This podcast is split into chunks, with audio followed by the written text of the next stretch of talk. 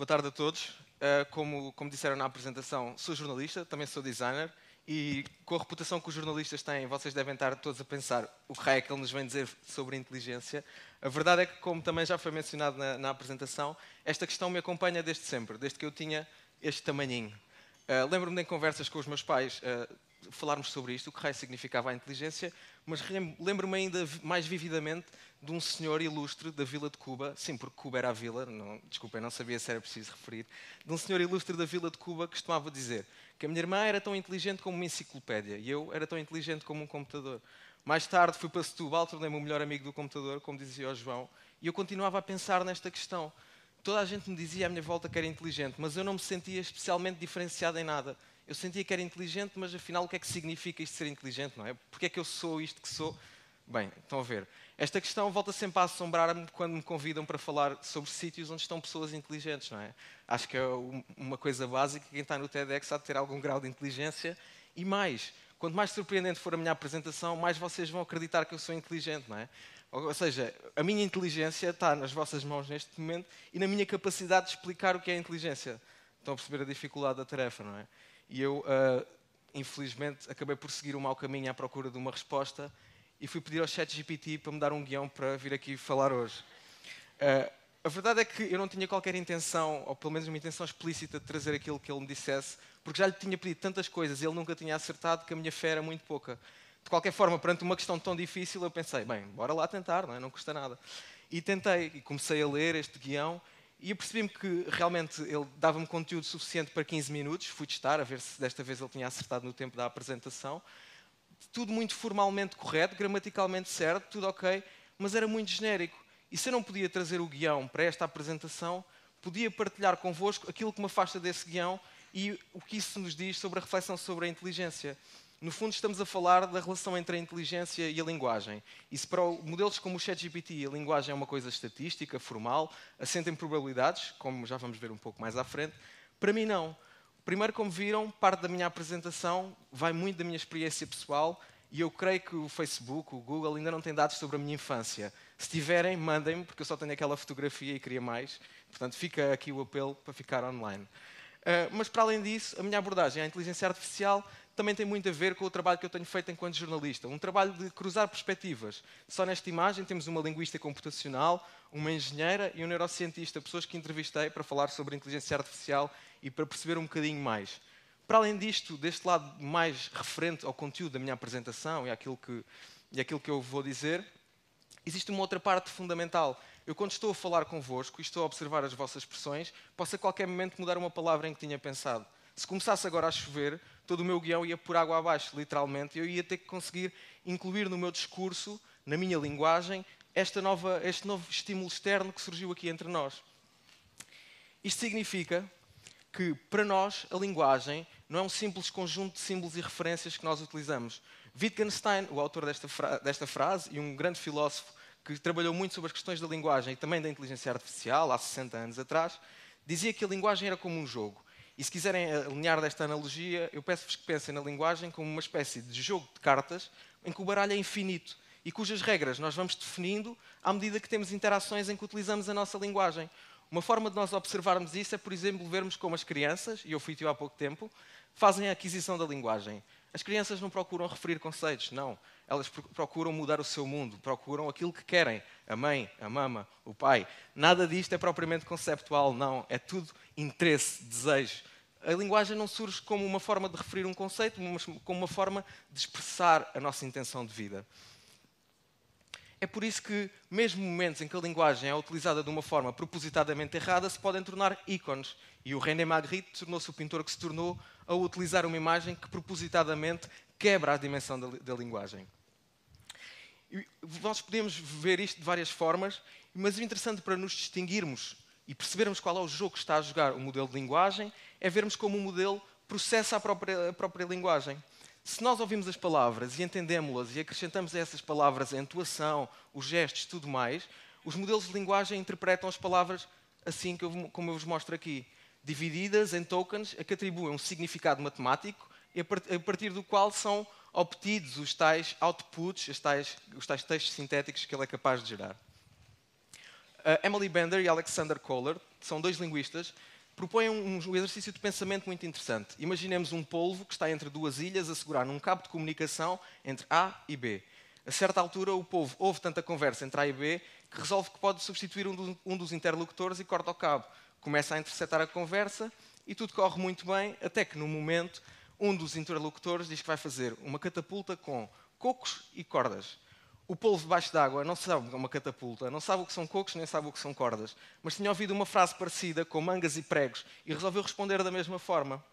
E se vocês não percebem, desculpem, se vocês não percebem o problema de responder a uma coisa sem nós termos a noção da implicação daquilo a que estamos a responder, eu sem querer fiz-vos um desenho. Porque pedi a um modelo de geração de imagens de inteligência artificial para me ilustrar este exemplo e ele não ligou patavina à parte essencial daquilo que eu lhe tinha pedido, que era o polvo entre duas ilhas, cruzar a conexão entre duas pessoas. Não há pessoas e nem a integridade do polvo é, é respeitada. Se vos pedisse desenhar, tenho a certeza que desenhava uma coisa que se parecesse muito mais com o polvo do que esta coisa tão criativa que ele me desenhou aqui. Mas porquê é que é tão impressionante a, a nossa relação com estes modelos de linguagem? Porquê é que estamos tão impressionados pelo seu output? Isto lembra-me a lenda, o mito de Narciso. Não sei se conhecem o mito, é um mito muito conhecido, mas pouco explorado. Mas Narciso era o homem mais bonito da sua vila. Apaixonava homens e mulheres, todos ficavam caidinhos de amor por ele. Mas ele era tão arrogante e tinha tanta soberba que não queria ninguém. Até que um dia foi amaldiçoado. E que maldição é que lhe lançaram? Ele havia de se apaixonar por si próprio. E pelo seu reflexo, com apaixonado por si próprio, foi até um lago e viu o seu reflexo na água. Todos sabemos que o reflexo na água nunca fica estático, não é? E ele ficou, quedou-se sobre a água, a olhar sobre si mesmo, à espera de voltar a ver um reflexo que nunca mais viria, até que acabou por morrer. Bem, nós hoje não estamos a olhar para lagos, se calhar antes estivéssemos, que estávamos mais próximos da natureza, mas estamos a olhar para o nosso reflexo no telemóvel e no computador. E é isso que nós temos visto, um reflexo daquilo que nós temos vivido nos últimos tempos e que por alguma razão, ou por muitas razões, acaba por nos apaixonar. Uma característica dos reflexos é que, apesar deles serem ou parecerem que traduzem na perfeição a imagem ou a realidade que estão a projetar, não. É simplesmente um, um fenómeno físico muito engraçado, mas muito complexo e que cria uma, uma imagem própria deste, da realidade que projeta. Neste caso, parece que o reflexo se traduz essencialmente em duas grandes linhas. Por um lado, a inteligência artificial que ajudou o empresário a ganhar mais não sei quantos mil euros com uma ideia fantástica que ele conseguiu no ChatGPT. Por outro, a probabilidade iminente da inteligência artificial acabar com a humanidade, vá-se lá saber como. Uh, eu sei que isto pode parecer, estas linhas podem parecer interessantes de alguma forma, mas eu acho que se ganhar dinheiro é importante, não é aquilo que socialmente nos deve preocupar a todos, porque temos preocupações um bocadinho mais, mais relevantes e prementes. E por outro lado, uh, quanto à questão de destruir o mundo, eu acho que nós humanos somos bem capazes de dar conta do assunto e se calhar se é para isso não precisamos assim tanto de uma inteligência artificial. Então temos de olhar um bocadinho para além deste reflexo. E o que é que vemos para além deste reflexo? Tanta coisa que teimamos em não querer dar atenção. Vemos a desinformação, e por exemplo estes modelos são pródigos a inventar fontes e a inventar desinformação. Houve um caso até em que o modelo inventou uma agressão sexual de um professor sobre uma aluna, imaginem o, o, o grave desta situação vemos o custo energético. Caso não saibam, a inteligência humana é uma das inteligências com maior eficiência energética. Nós não precisamos assim de tanta energia para fazer, por exemplo, uma apresentação como estou a fazer aqui hoje. Já o ChatGPT gasta muito, muita energia cada vez que nós fazemos uma interação com ele. Mas vemos outras coisas que têm outras implicações e que se calhar nos interessa pensar.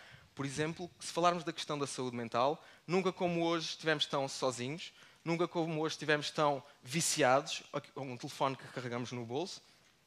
Mas podemos falar ainda de outras dimensões, que há dimensões mais políticas ou sociais, do que nos une todos ou sem querer nos afasta, como a polarização ou o racismo, a xenofobia, que estão presentes nos dados em que são treinados estes modelos e que depois acabam por uh, vir replicados nos resultados que são gerados por estes modelos. E digo-vos, eu acredito que se olhássemos mais uns para os outros enquanto humanos, se olhássemos mais para as diferenças e tivéssemos essa capacidade de olhar realmente para o outro e não tentar vermos a nós próprios no outro, se calhar nós podíamos responder a todas estas perguntas simplesmente tomando atenção ao que é a inteligência humana. A verdade é que nós não somos capazes de fazer e por isso eu sugiro que olhemos para os animais. Uh, o que, porquê é que eu sugiro que olhemos para os animais? Porque, ao contrário dos humanos, nós, quando atribuímos a inteligência aos animais, não estamos à espera que eles falem, nem que saibam escrever à moda do Camões ou qualquer coisa assim do género.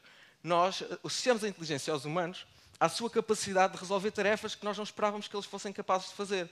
O chimpanzé, que tem grande memória, o esquilo, que sabe onde é que escondeu o alimento durante mais de três meses, o corvo, que é capaz de comunicar, os golfinhos, que geram comunidades que falam entre si, os polvos, que são fantásticos e uma das coisas mais inteligentes não tem nada que se pareça com a nossa inteligência, que é o facto de terem o seu sistema nervoso pelas, nos seus tentáculos, ou o cão dos meus pais, que, que, que hoje teve que ficar no canil para eles poderem estar aqui a assistir, e que faz companhia à família de uma forma que acho que todos concordamos que é inteligente. Eu sei que, uh, eu sei que estes, estes, exemplos são bons, mas vocês devem estar a pensar, sim, o que é que ganhamos com isso, não é? O que é que vamos copiar os polvos, ou o que é que seja, o que é que podemos ganhar? E por isso eu escolhi um exemplo que me tem fascinado nos últimos tempos, desde que li um livro chamado When He Ceased to Understand the World e percebi o dramático investimento que foi feito até conseguirmos desenvolver fertilizantes. Os fertilizantes são um dos componentes mais importantes da história da humanidade e aquilo que permita que existam tantas pessoas à face da Terra. Também são um dos componentes mais utilizados e que provoca desequilíbrios nos ecossistemas. E uma planta com 7 mil anos desenvolveu uma capacidade única que mais nenhum outro ser à face da Terra tem de sintetizar o seu próprio fertilizante ao permitir que uma colónia de bactérias viva nas suas raízes. Uh, eu sei que a minha pergunta inicial para o TEDx era se a inteligência pode ser artificial e eu acabei por não responder a nada disso. Mas, como vos expliquei, se a linguagem for vista como um jogo e sempre que falamos entre nós estivermos perante uma jogada, o que eu queria mesmo que vocês percebessem é que a palavra inteligência é o acho trunfo. Obrigado.